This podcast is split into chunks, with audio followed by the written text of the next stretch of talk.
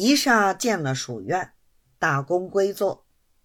蜀燕先同翻聂两司及几个有差事的洪道台闲谈了一会儿公事。黄三溜子是有内线的，刘大侉子亦有翻台先入之言。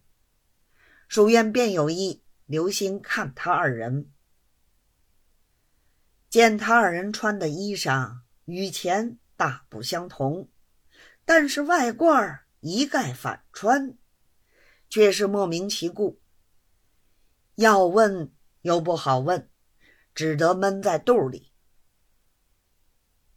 他两人当中，黄三溜子的穿戴尤其破旧，浑身上下竟找不出一毫新的，而且袖子上还有一大块破的。蜀燕看了一会儿，便调文说道：“人孰无过？你两位老兄亦可谓善于补过的啦。”黄三溜子不懂蜀燕说的什么，私底下拉拉刘大侉子的袖子。刘大侉子把身子一晃，不理他，更把他急得了不得。又听蜀院说道：“你们两位老兄，能够从今日起事事节俭下来，一反从前所为，兄弟极为佩服，极为欢喜。但是见了兄弟要如此，就是不见兄弟也要如此。我们讲理学的人。”最讲究的是慎独功夫，总要能够勤颖无残，无漏不愧。倘若见了兄弟一个样子，背转兄弟又是一个样子，不能慎独，便于行止有亏。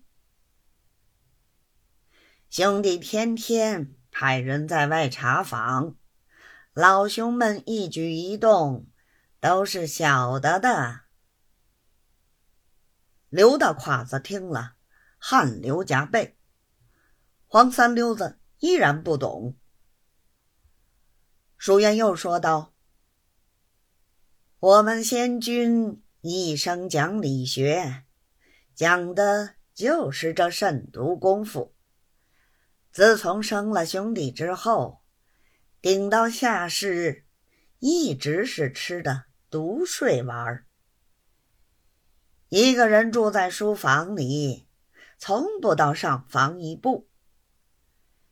有时仙母叫丫头送茶送点心给仙君吃，仙君从不拿正眼看丫头一眼，怕的是因人欲之私夺其。天理之正，这才算得实作慎独二字。